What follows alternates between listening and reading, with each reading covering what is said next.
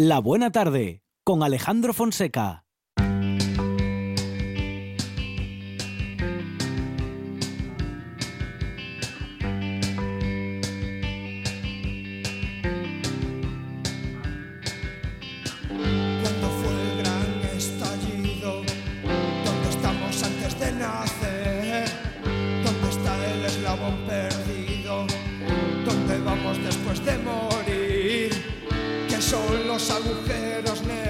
Expande el universo,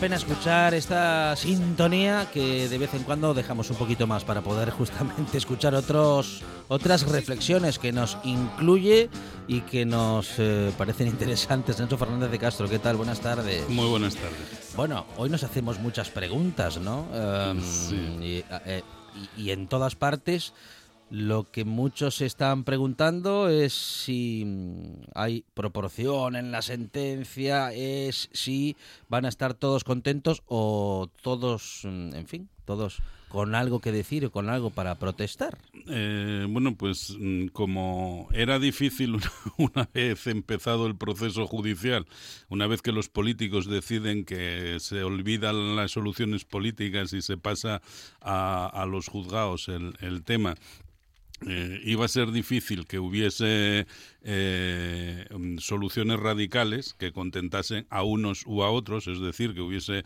sentencias de libre absolución para todos o que hubiese sentencias eh, que, identificasen el proceso como un golpe de Estado, eh, mm, pues entonces, para satisfacer a, a- a ci- a Ciudadanos, al PP y a Vox, pues eh, mm, las sentencias intermedias pues iban a dañar a todos. ¿eh? Y era casi inevitable que eh, hubiese lo que hubiese, igual con radicales que con sentencias intermedias, que la cima que separa en este momento a Cataluña de España fuese mayor y más profunda.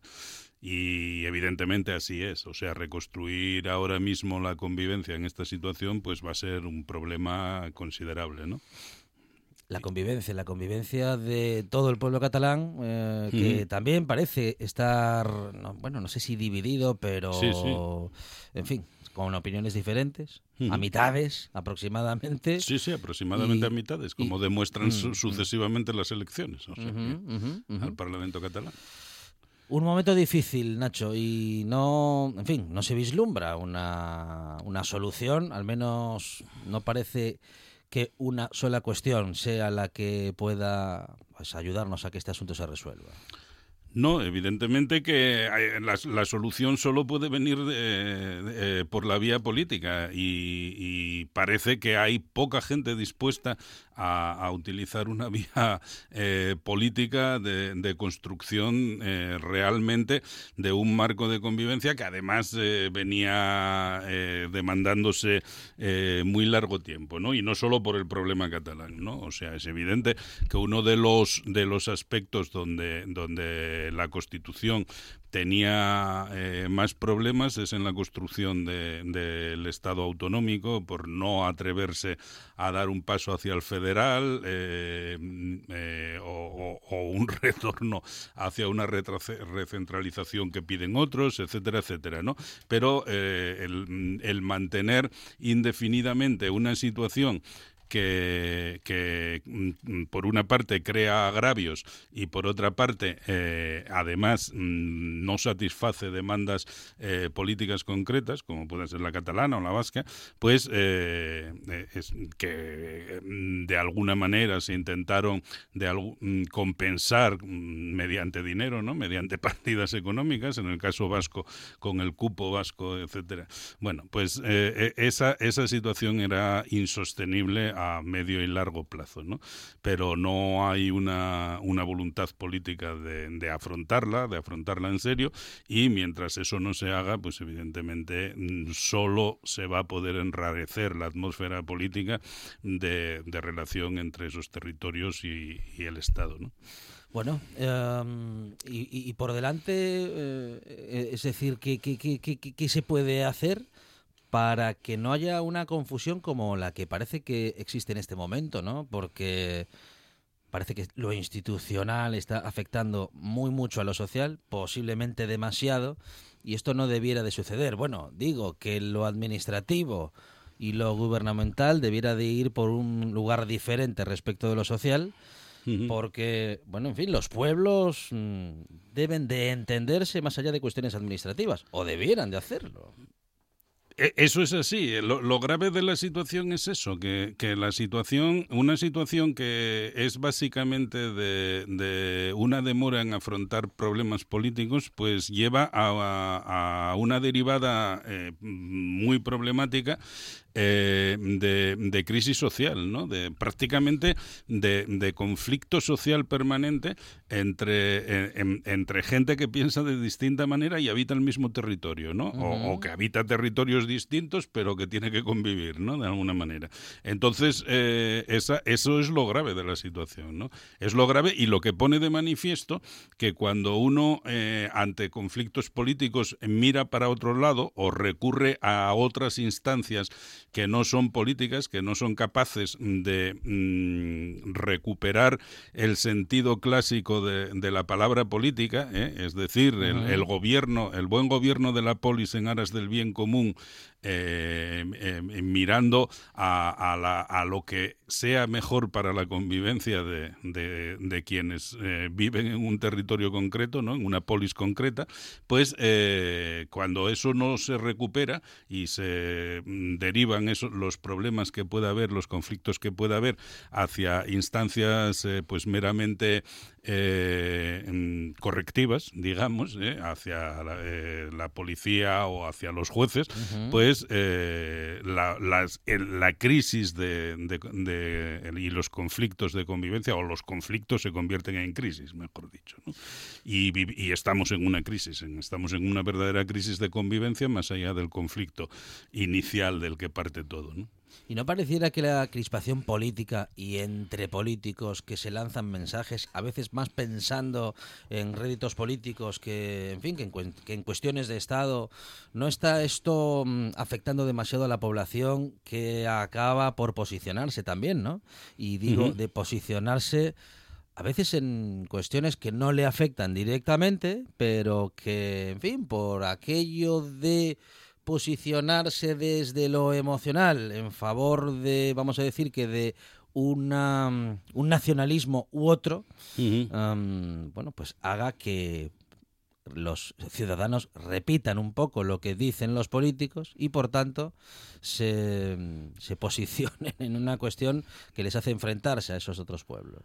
Eh, no, efectivamente, o sea, gran parte, gran parte de, de, la conversión del viejo conflicto político, que digo viejo porque es un conflicto que, bueno, pues en su momento ya en sus discursos parlamentarios Azaña señalaba como, como uno de los tres problemas esenciales en la construcción del Estado español, en la República, ¿no? Eh, que era el problema catalán.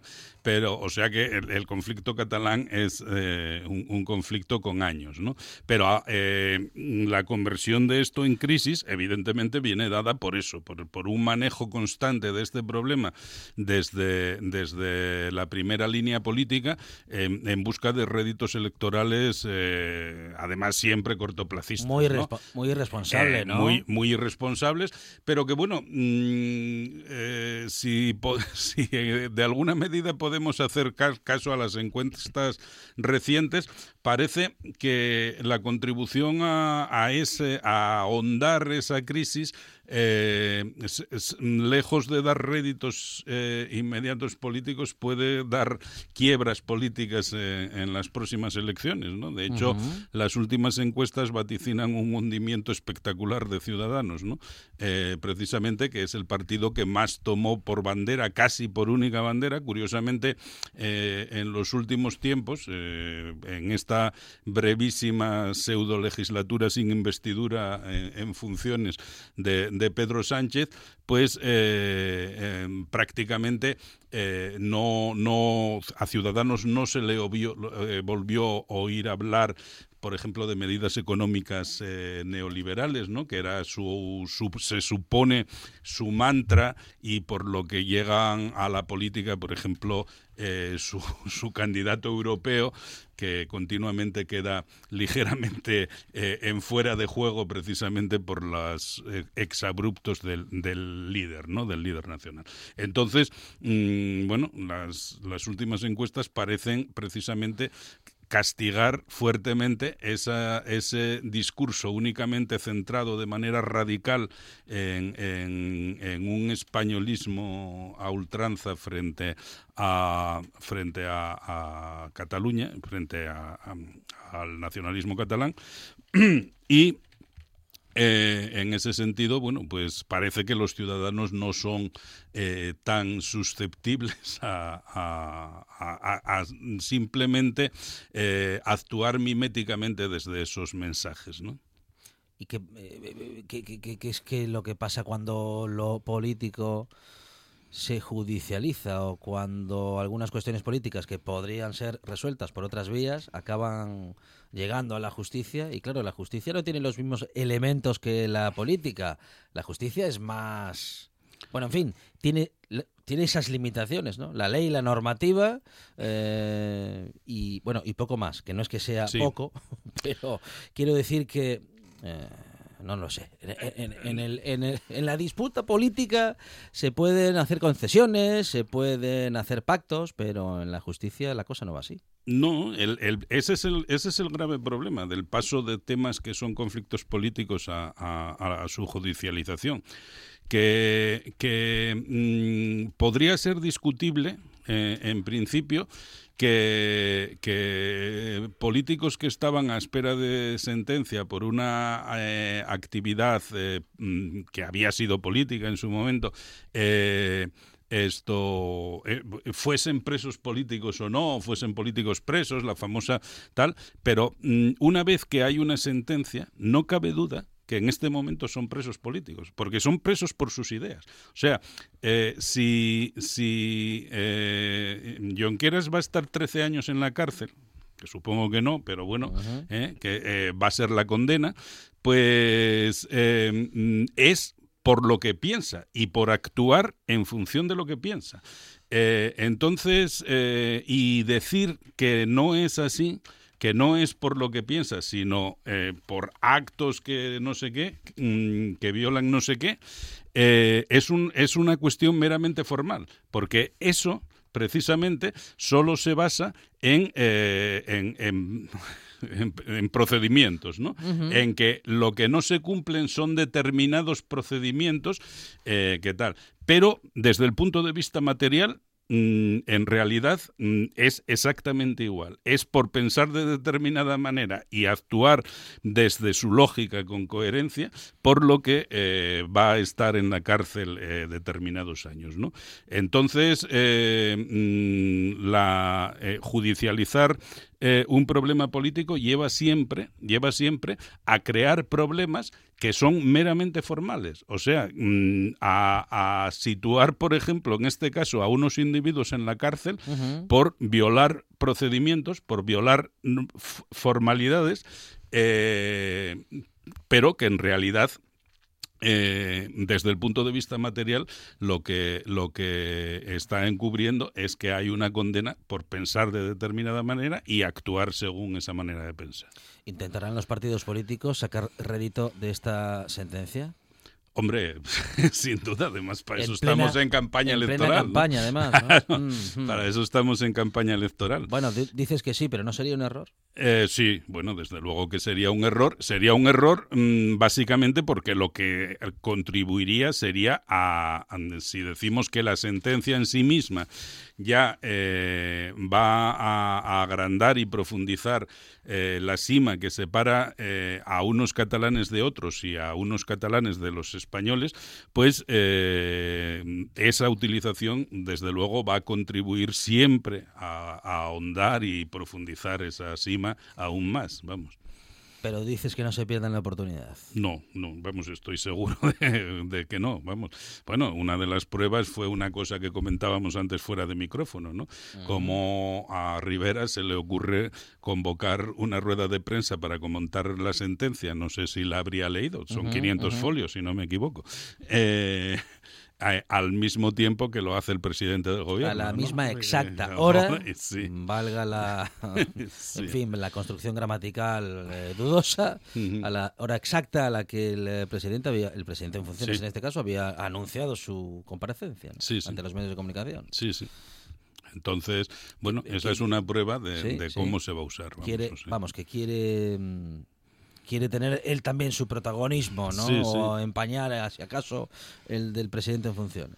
Sí, eh, no sé, eh, claro, lo comentábamos antes fuera de micrófono también, no, no se ve muy bien con qué intenciones, ¿no? Porque se supone que todos los medios mayoritarios Claro. iban a ir a seguir la comparecencia del presidente, ¿no? Que era lo que en ese momento era noticia, no, no la de, eh, mm, por mucho que quiera serlo eh, y Casado haya obtenido los peores resultados del- de la historia del PP, eh, pues no, no de- ni siquiera del, del, del jefe de la oposición, puesto que Casado tiene unos cuantos escaños más que él, ¿no? Entonces, bueno, es una cosa curiosa eh, porque no se sabe muy bien qué persigue, ¿no? Es esa obsesión continua de gesticular ante la cámara, yo creo, lo que le lleva eh, a estos impulsos que no, no se entiende muy bien qué función tienen, porque eh, ni siquiera son, eh, digo, informativamente relevantes, ¿no? Quiero decir que no va a captar pantalla, sino todo lo contrario.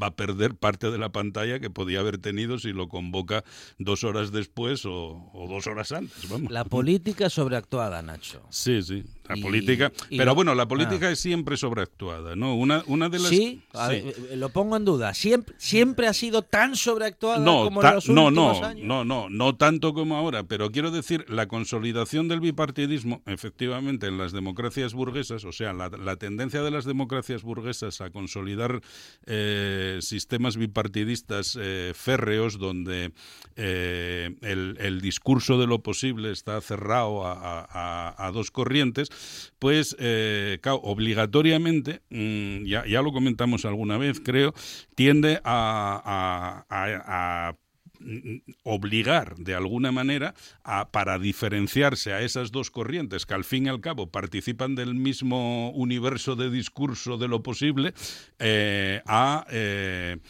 hacer una cosa que eh, es un síntoma psicopatológico, por cierto, que es la exageración de las diferencias.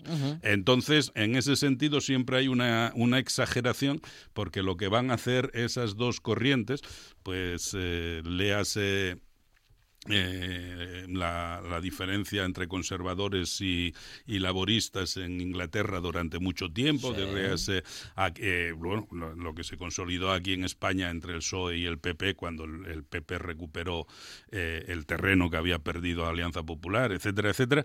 Bueno, todo esto eh, pues son sobreactuaciones, evidentemente, para diferenciar un discurso que en el fondo participa del mismo universo de lo posible, ¿no?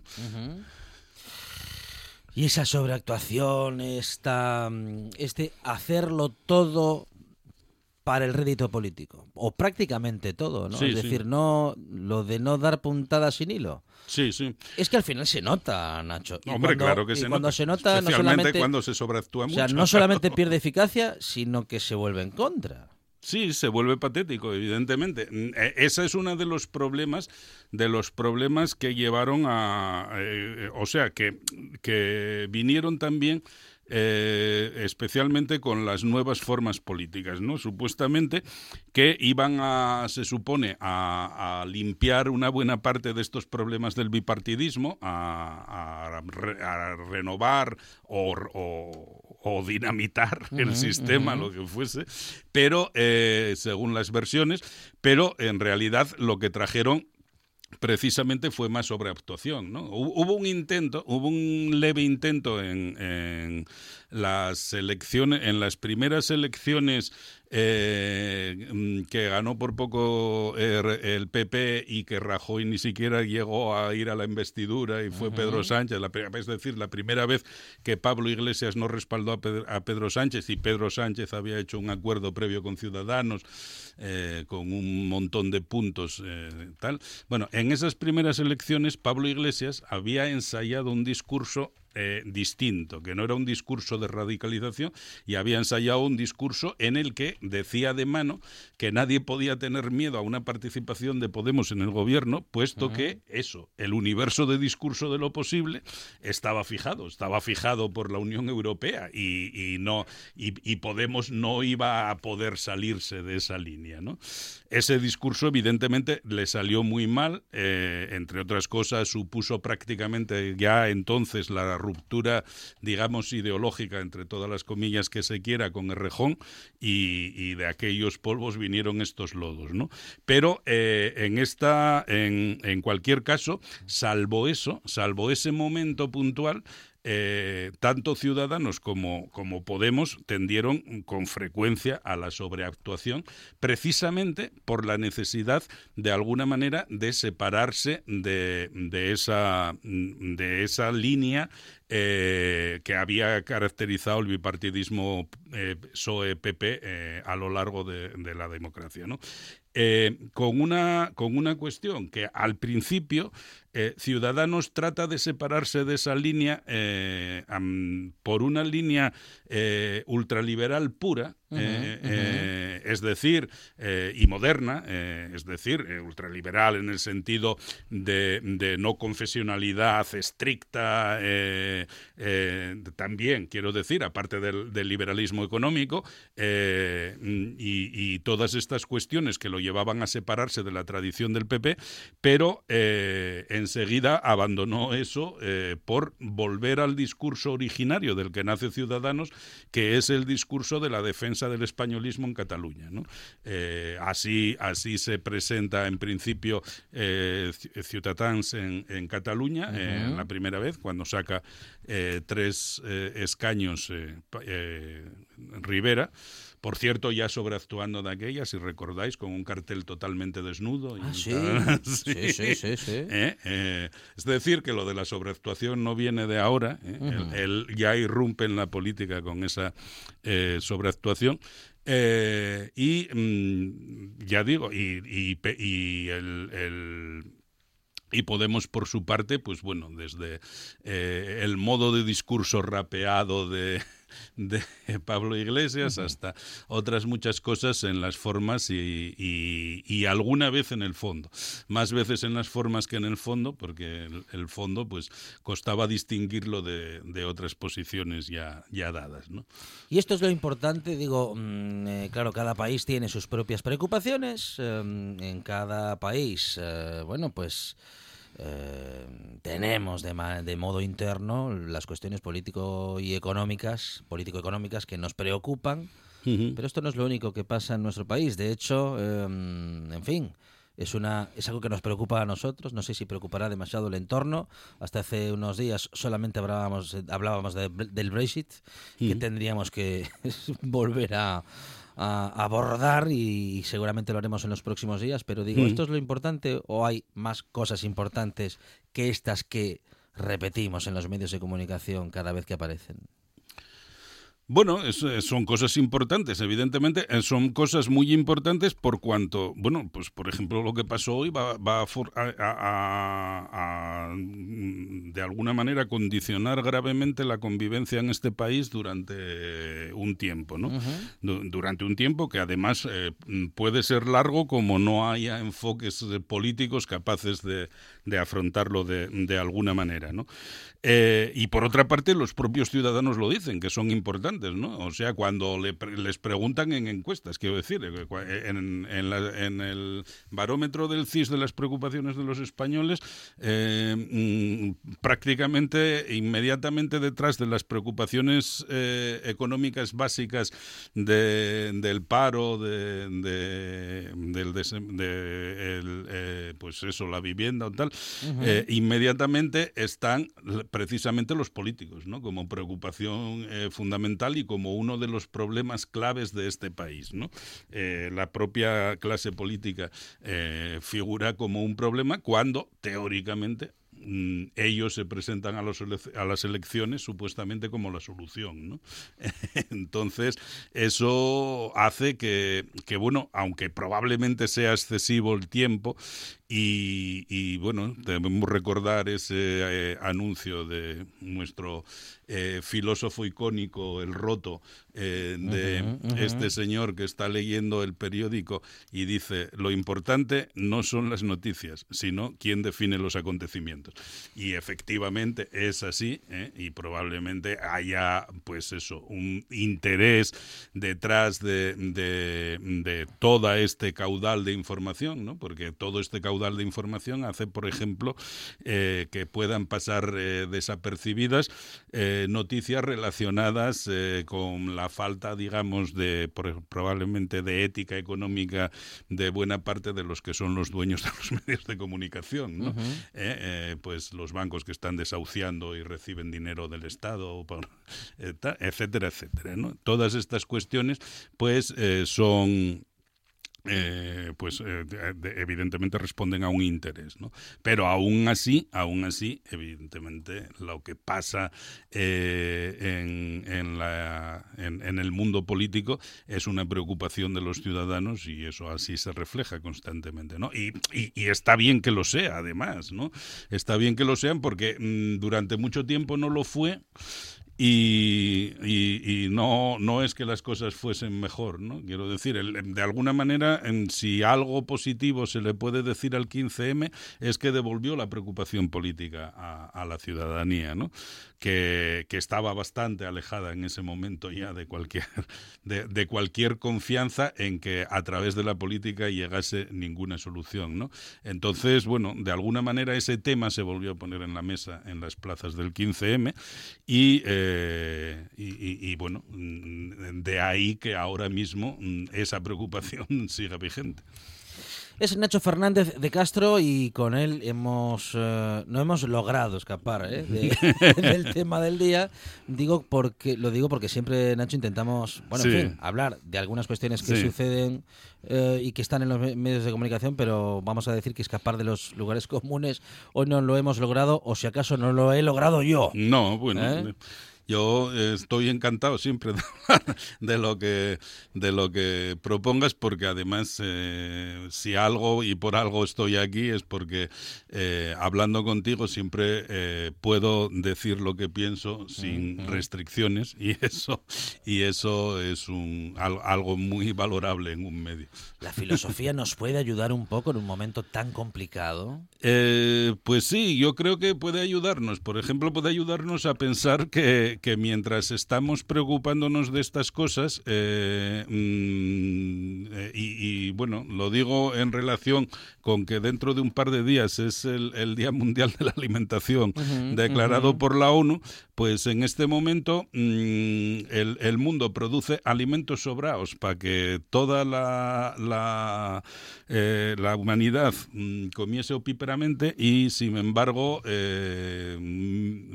millones de personas mueren en el sur de hambre cada día, mientras millones de personas eh, pues eh, tienen eh, problemas derivados de la sobrealimentación en el norte, ¿no? Entonces esa es una situación pues bastante lacerante, ¿no? Y que y, que tenemos delante de las narices y que sin embargo pues nadie hace gran cosa, ¿no? Por mucho que figure siempre entre los objetivos del milenio, de la ONU, etcétera, etcétera. Vamos, que hay preocupaciones más graves que la de. Bueno, sí, preocupaciones en, las que nos va directamente la vida. Y el futuro. sí.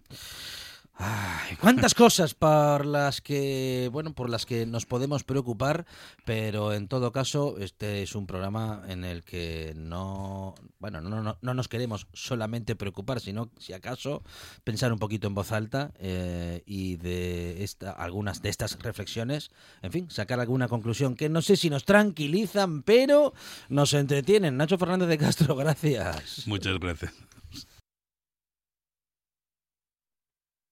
Ahora en RPA puedes rebobinar cuando quieras.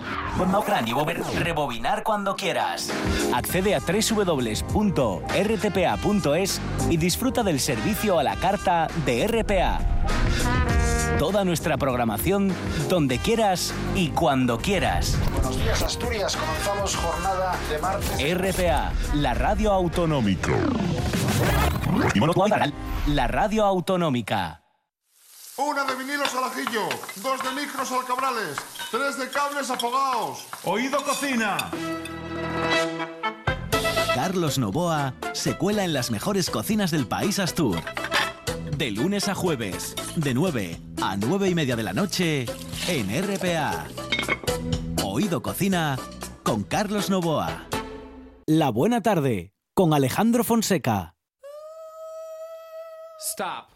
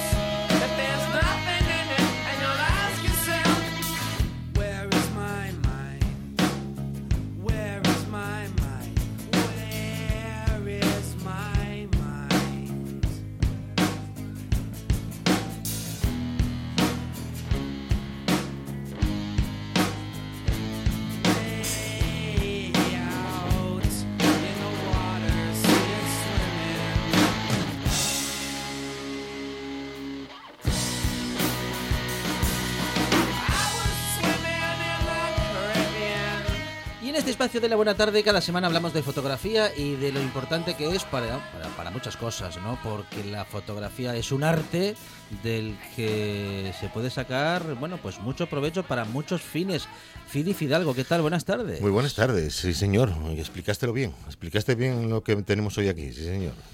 Lo intento, Ya lo sé, haces lo bastante bien.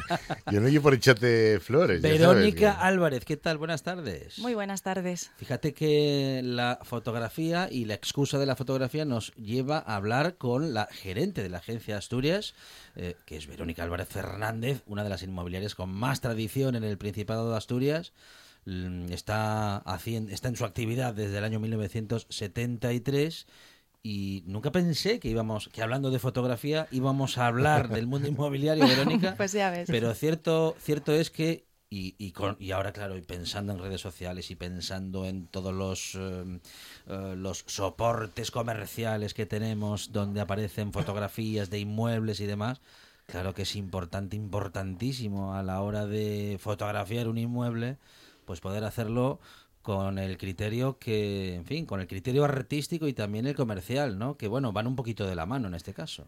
Sí, eh, bueno, para nosotros hay un objetivo clarísimo que es eh, mostrar la mejor cara de las viviendas o de los locales o de los inmuebles que tenemos que, que alquilar o vender para, bueno, pues para generar expectación, para que la gente le interese ir a visitarlo en persona. Está claro que cuando mm, estás mirando, estás buscando un piso, estás buscando una casina o lo que sea, eh, lo primero que te entra por la vista es una fotografía de esa, de esa, de ese Hoy, inmueble. hoy ¿no? en día es fundamental la fotografía. Un anuncio en internet sin fotos de un inmueble no se mira. O sea, la gente va a ver las fotos. Ujú. Si hay vídeo, pues el vídeo. Pero las fotos mm, tienen un encanto especial porque la gente las, pu- las puede estar mirando y volver a mirarlas y volver a volver a, mirar. mirarlas. En un vídeo ves una secuencia, pero bueno, tienes que volver a empezar o sí. tienes que reengancharte. Pero sí que la fotografía y a la gente le gusta mirar las fotos. De modo que podemos decidirnos o no eh, por comprar o alquilar un piso en virtud de las fotos que estamos viendo. No, podemos decidir ir a verlo. Ah, Primer paso, Y ¿no? preguntar. vale, e vale. interesar a la gente. Después ya lo de comprar o alquilar es, es un paso... es- Segundo tramo. es- in- efectivamente. es in situ, ¿no? pero sí que Mm. podemos conseguir que la gente vaya a verlos. Es, eh, es increíble la diferencia que hay entre fotos hechas con el móvil, oscuras, eh, mal enfocadas, que todavía, todavía Sí, sí, sí, hay sí, gente que publica fotos así. Y unas fotos bien hechas, con luz, con buena luz, que el piso el- o el local esté preparado y que se, bueno, pues que, que se vea bonito. Es, eh, es impresionante. No solamente generar visitas, sino también después repercute en el precio de alquiler y de venta. Am, de modo que un piso bien presentado, bueno, un piso, una casa, cualquier inmueble bien presentado en Internet puede incluso tener una mejor y mayor aceptación siendo el alquiler más alto, por ejemplo. La tiene, la tiene. De hecho, mm, tenemos casos, eh, tenemos casos prácticos mm, Ujú. vividos por nosotros de preparar eh, en el alquiler, por ejemplo. eh, de los primeros trabajos que hice, pues eh, un ático que había que era precioso, pero estaba con muebles de, de cualquier manera. Eh, bueno, tenía una pintura que ya el color era de los años 70. Pues le dimos una vuelta a todo, Tenía lo, lo pusimos moderno. ¿Tenía Gotelé, Verónica? No, No no, no tenía, pero sí los muebles, los sofás tenían flores y bueno. No era lo que le gustaba a la gente que busca eh, una Ese vivienda de ese de- tipo, efectivamente. Y estábamos pidiendo 550 euros y nos alquilaba, a pesar de tener una terraza espectacular, de bueno, lo, le dimos la vuelta, lo pusimos moderno y se alquiló a la- en la primera visita por 750 euros. O sea, la inversión se compensó, pero vamos, porque Esa- todo el tiempo que llevaba sin alquilar. Esa es una, una parte del trabajo tuyo, ¿no? O sea, tú eres la gerente de la agencia, pero bueno, o sea, tú más Bueno, o- yo hago unas cuantas cosas. es- sí. Eso es lo que a lo que íbamos. y además me gusta, o sea, lo hago porque, porque Claro. me gusta mucho y porque creo que, que cada vez tiene más importancia. Y porque ayuda a los, a los propietarios en este caso, pero a la gente que compra y a la gente que alquila también, porque se hacen una idea de cómo de pueden cómo podría vivir. quedar, de verdad. Y al final estás eh, mostrando también un estilo de vida. La fotografía lo que te muestra es pues algo agradable, donde puedes vivir, donde te puedes imaginar Claro. tú viviendo allí. ¿no? Eso, esa es la parte artística que yo le veo a, a este tipo de fotos, que lo que mostramos es un estilo de vida. Tú- y... Tú cuando llegues, por ejemplo, a este ático que tú decías, ¿no? Llegas con tu trípode, tu cámara y empiezas a visualizar cómo, cómo lo tendrías que ¿Cómo hacer. lo hago? Eso es, ¿cómo es? Bueno, depende del tipo de vivienda, porque también tenemos viviendas para reformar, que las preparamos, eh, pues intentamos hacer lo mejor posible para que se vean y, y se vean bien, ¿no? Aunque tengan los muebles clásicos, aunque, pero bueno, siempre les damos una vuelta porque hacer unas fotos de un piso que no esté preparado, pues eh, la fotografía pierde mucho. O sea, Claro. para hacer la foto ahí tiene que haber un, un trabajo previo de preparación de- del inmueble. Y lo que hago, bueno, primero eh, veo todos los espacios y, mm, y después, mm, para prepararlo, primero veo los espacios y, y buscamos un poco el perfil de comprador o el perfil de inquilino que puede, eh, que puede ser candidato casa, para sí. eso, para, para prepararlo. ¿no? Y después, para el tema de la fotografía, pues bueno, pues a ver, ahí eh, buscas siempre ángulos desde las esquinas. A ver, yo trabajo con trípode, con, con nivel y en Un manual. nivelador, ¿no? Sí, Para- después las fotos, después de hacer las fotos, hago muchas fotos y después las edito y busco las que, pues las que mejor, las que mejor, desde distintas alturas, porque La altura también es, la altura de la colocación del trípode también es importante. A Sí. veces te deforma o te, te- ya lo sabes, te, Sí, sí, te agranda o te deforma los- las líneas. Entonces, bueno, es eh, buscar un poco. eh, tienes que mirar, eh, tienes que mirar por la cámara con los ojos de quién va a ver la foto Claro. después. Entonces, bueno, pues eh, eso es lo que intento Es un hacer. trabajo complicado, ¿eh? Sí, pues fotos eh, de, que muestren todo el espacio, después fotos un poco más de, de detalle, de los detalles que sean importantes o que puedan ser característicos de, de un inmueble, suelos, eh, techos en algunos casos, eh, ventanales, el, si hay más luz o menos luz, eh, bueno, después las vistas. En fin, eh, se trata de, de hacer una, una representación y que alguien pueda, viendo las fotos, viendo todo el reportaje de fotos, que pueda verlo. O sea, que, que- que Yo realmente tengo, yo tengo visto fotos hechas por ti de, de- y siempre pones algún detallín, unas gafinas puestas en la mesa, un, un- un Bueno, es libro. como que alguien está viviendo ahí. o sea, Eso eso es. es lo que te decía, ¿no? Es Eso un es- estilo de vida es que tú te veas allí, pues sentado y, y leyendo un libro en esa casa Sí, o sí, en ese sí, piso. O- Es muy importante eso, ¿verdad? Sí, sí, sí. Para nosotros, a ver, eh, una casa, mira, en, en- en otros productos se cuida muchísimo la imagen. Eh, cualquier eh, producto que te puedas imaginar, la imagen es muy importante. Y a veces en las casas, siendo un bien eh, en el que nos gastamos eh, o estamos pagando toda la vida Mucha pasta, prácticamente, sí, sí, sí. pues no se pone tanta atención, es curioso y, y- y es una pena porque porque bueno pues eso es eh, nuestra vida Nos- todos vivimos en una casa o bueno no Sí, sea de sí, sí, sí, alquiler o sea de venta pero todos tenemos un hogar y, y, bueno a mí me gusta eh, pues que se vean las casas o los y locales también hemos preparado alguno que se vea agradable que puedas ver qué puedes hacer ahí Verónica, ¿tú eres diseñadora? no, eh, mira, esto es una cosa que quería decir. No soy ni fotógrafo ni fotógrafa fotógrafa. profesional, ni decoradora de interiores, ni, ni diseñadora. Yo soy mobiliaria, sí que me he formado en, en homestaging y me he formado en fotografía, porque, bueno, considero que si haces algo tienes que hacerlo de una forma digna. Claro. Entonces, eh, sí que me he formado, pero no soy fotógrafo profesional. O sea, yo no, no- ni vendo mis fotos, ni hago, o sea, no me dedico a la fotografía. No, no. Yo me dedico al mundo inmobiliario. Tú, te- tú te dedicas a la fotografía porque tu trabajo te lo, te lo Efectivamente. pide. Y tampoco soy diseñadora de interiores. Un, un interiorista lo que busca es personalizar un espacio. Y el homestaging lo que busca precisamente es despersonalizarlo, que mm, el mayor número de gente se pueda imaginar en, en ese sitio. Y lo preguntamos justamente porque vemos en tus fotografías, bueno, un prepa- una preparación en el diseño y en la mm, composición de las imágenes que nos hace pensar que si no eres tú, tienes algún diseñador, alguna diseñadora. No, yo ah, por mi echando la formación... mano, ¿no? por mi formación, a ver, a mí me gusta el arte en general.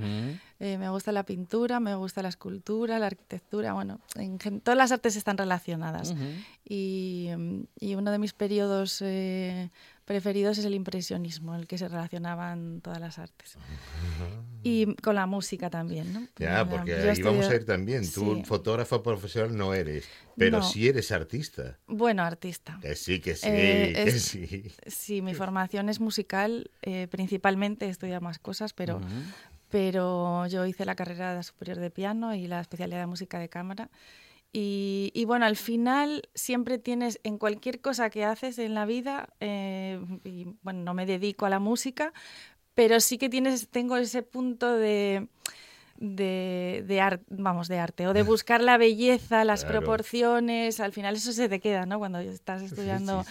algo desde, yo estudio música, estudio música desde los cuatro años y eso se te queda impregnado. Entonces siempre buscas el equilibrio, las proporciones y la fotografía, eso es muy importante también. señor, la luz, bueno. Bueno, se nota en tu trabajo, es evidente que, mm, como dices, tienes un, en fin, una sensibilidad para seleccionar las imágenes y para, en fin, para mm, darle a tu agencia ese, mm, es este, este soporte, ¿no? Este soporte de- en imágenes y de fotografías que vamos a comentar enseguida. Nos queremos detener en una de ellas, en la primera con la que nos encontramos, esta en la que, bueno, no sabemos muy bien, si no sabemos, si no vemos la descripción, si estamos viendo una casa, un, bueno, pues eso, ¿no? Una casa, un chalet, ah, en fin, una propiedad regia, digamos, ¿no? Bueno, regia Ah, es, en- sí. en el sentido de altos techos, eh, una arquitectura que nos hace pensar que hay grandes espacios y también unos suelos que nos indican que estamos hablando, en fin, de una propiedad que no es exactamente nueva No, y efectivamente. es algo que, pues a quien esté buscando una propiedad como esta, le queda muy claro con esta foto qué tipo de propiedad es, Verónica. Bueno, esa foto es eh, de la entrada de, de la vivienda. Eh. Lo que intenta reflejar un poco es la distribución y la amplitud que tiene. Le- se ven los suelos, los suelos son de baldosa hidráulica, además Mm. están muy bien cuidados en toda la casa. Es un piso, no es una casa. Ah. Anda. Es un Piso piso en el centro de Gijón, en la calle Uría. Y lógicamente tiene, tiene elementos súper bonitos, las puertas, los techos, eh, pues eso, el suelo. Y además los espacios son grandes. Es un piso, bueno, pues como tú dices, no es una construcción nueva, es antigua, pero precisamente el encanto de esta vivienda es ese, que es antiguo y que necesita reforma. Ahí no se ve la cocina ni se ven los baños, pero bueno, es una vivienda que puede ser espectacular, reformada. Esta Y- foto eh, se ve todo muy lineal, muy, muy bien hecho. Es un enfoque de frente, sí. Claro. Y tenemos ah, una siguiente imagen en la que el detalle ya es el protagonista. Este tipo de detalles no describen una vivienda, pero sí que describen, como decías antes, una situación, ¿no? Una- Sí. Un modo de vida, digamos. ¿no? Bueno, es un detalle bastante sencillo, la verdad. Es, me- es uno de los detalles que, que a veces ponemos en el homestaging que hacemos. Y bueno, pues el, aquí la, la base un poco es la limpieza de- del color, el blanco. Y bueno, lo que transmite un poco es eso, el Acabas de decir algo, el home stain. ¿Cómo? home staging. Es Staging. la puesta en escena de, las casas y los pisos. explica- A ver, explica un poco ¿Qué cómo es, es el- eso. qué es la puesta en escena, Verónica? Bueno, pues la puesta en escena es el paso previo a la fotografía que os decía antes. Es preparar las casas y los pisos eh, para que se vean bonitos. Pues con si están vacíos, nosotros tenemos material eh, de cartón que la verdad es que está muy, muy logrado y parece que, que son muebles de verdad cuando, cuando los ves en las fotos.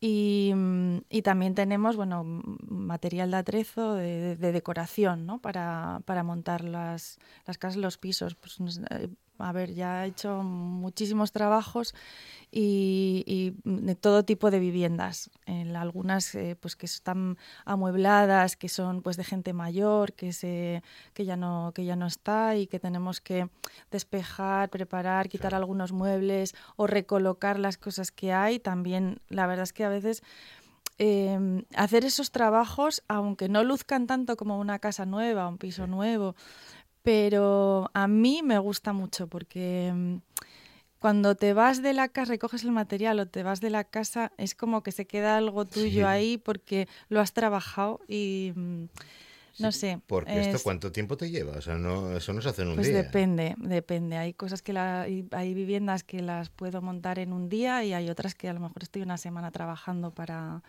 para todo, entre llevar el material, montarlo. Porque bueno, además hago más cosas, con lo cual Ujú. tengo que gestionar el tiempo Claro. y sacarle provecho. La Pero pues- es, la- bueno, una- la puesta en escena que, como decíamos ahora que estamos en redes eh, sociales y en todo tipo de soportes digitales con fotografías, imágenes y demás, es eh, fundamental, Verónica. Y ese tiempo que, que se invierte, claro, luego puede dar beneficios no solamente a la agencia, sino que también a los propietarios que o bien alquilan o bien pueden vender su piso, mm, bueno, más rápidamente y sobre todo a un mejor precio. Claro, es el- nuestro objetivo es que los, que los vendedores y los propietarios de las viviendas pues saquen el mayor rendimiento cuando nos hacen un encargo. Estos trabajos los hacemos en los encargos que tenemos en exclusiva y cuando, cuando alguien viene a encargarnos algo, pues lógicamente nosotros también queremos que se venda y que se venda lo mejor posible o que se alquile lo mejor posible. Y para ello pues ponemos los medios que consideramos necesarios. Um, después de la burbuja, de- después de, de esa subida y bajada tan brutal de precios, eh, la fotografía nos ayuda a vender y alquilar. Pero ¿cómo están las cosas, Verónica, en el mercado inmobiliario? Porque hay algunas burbujas que no hay fotografía que las salve. ¿eh? Bueno, pues el mercado ahora, yo digo que estamos en velocidad de crucero. Eh, este año hemos tenido al principio más actividad, después ha habido como una especie de ralentización en mayo, junio, julio, relacionado también con, la, con la reforma de la ley hipotecaria. Y bueno, ahora parece que hemos eh, retomado un poco la actividad y, y, bueno, se vuelve a vender como, como al principio, como la- el primer trimestre, los cuatro primeros meses del año. ¿no? Cuando tenemos estabilidad política y económica, que yo ya, ya ni me acuerdo de Ya. esto cu- cuando ha sucedido por última vez, ¿cuál es la época del año en la que más nos atrevemos a, a comprar o a vender o a alquilar? ¿Hay una época del año indicada? o No, cuando no? las cosas van bien, se vende todo el año y se alquila todo el año. Quizá el alquiler sí, a- sí dependa un poco más de la temporalidad. Ahora, por ejemplo, en el otoño, después del verano, la gente se anima a alquilar, se nota como que, bueno. Y eso es porque a lo mejor alquilaron por el verano esos tres meses. En cuanto a los propietarios, sí, ha- hay viviendas que están alquiladas de temporada Claro. y cuando empieza el curso escolar, pues a lo mejor se deciden alquilarlas para, para, Para continuar. Pero, pero bueno, en la situación en la que estamos, que es un poco de incertidumbre, pues claro, la gente es más eh, reservada y más prudente y bueno, pues la gente sí que mira y sí que tenemos trabajo con, con clientes, pero tarda un poco más en decidirse. ¿Todavía existe la exclusividad para una agencia? Bueno, supongo que para una agencia como la Agencia Asturias, seguramente sí.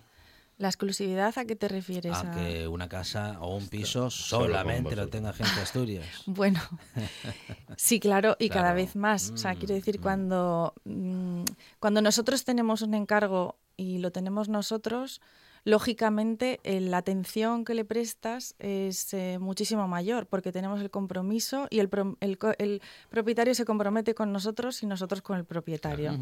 Entonces, bueno, es una cuestión de confianza también. Pero bueno, independientemente de eso, eh, no quiere decir que solo lo tengamos nosotros, que solo esté porque nosotros colaboramos con, con otras agencias. Sí. O sea, quiere decir que cuando nosotros tenemos un inmueble y lo tenemos en exclusiva, cualquiera nos... eh, de hecho, bueno, hacemos ventas compartidas con Sí. otras agencias de, de Gijón y de Oviedo. Y, y la verdad es que funciona, pero sí que el hecho de tener centralizado el encargo, eh, también eh, no tienes que estar pendiente de que te llamen 10, no sabes, hay gente que sin la exclusiva pues no sabe, le llamas, le llamas y no sabes ni qué agencia es, ni dónde lo había dejado. Ya. Y aparte, bueno, también eh, para nosotros tenemos las llaves muchas veces de las viviendas, pues bueno, pues es una responsabilidad. Y, y cuando hay muchas llaves por ahí repartidas, pues hay más riesgos y bueno, puede haber problemas. ¿no? Hoy en Fotos Contadas, Verónica Álvarez, gerente de la agencia Asturias. eh, bueno, no es fotógrafa, pero hace grandes fotografías. Muy no bien. es diseñadora, pero diseña muy bien. Ah, Verónica, eh, en fin, un gusto haberte tenido con nosotros en esta buena tarde y el, poder, el haber podido contar que la fotografía también puede valer, y de hecho vale, de hecho para vale. vender, alquilar, y en eso también es un arte. Verónica, gracias. Muchísimas gracias a vosotros. Para mí también ha sido un placer. Fidi, hasta la semana que viene. ¡Hala, chao! Y nosotros nos despedimos hasta mañana. Este programa no se vende, este programa no se alquila, este programa solamente se escucha aquí en RPA de 4 a 8, claro, pero en exclusiva para toda Asturias. Mañana más buena tarde y más radio.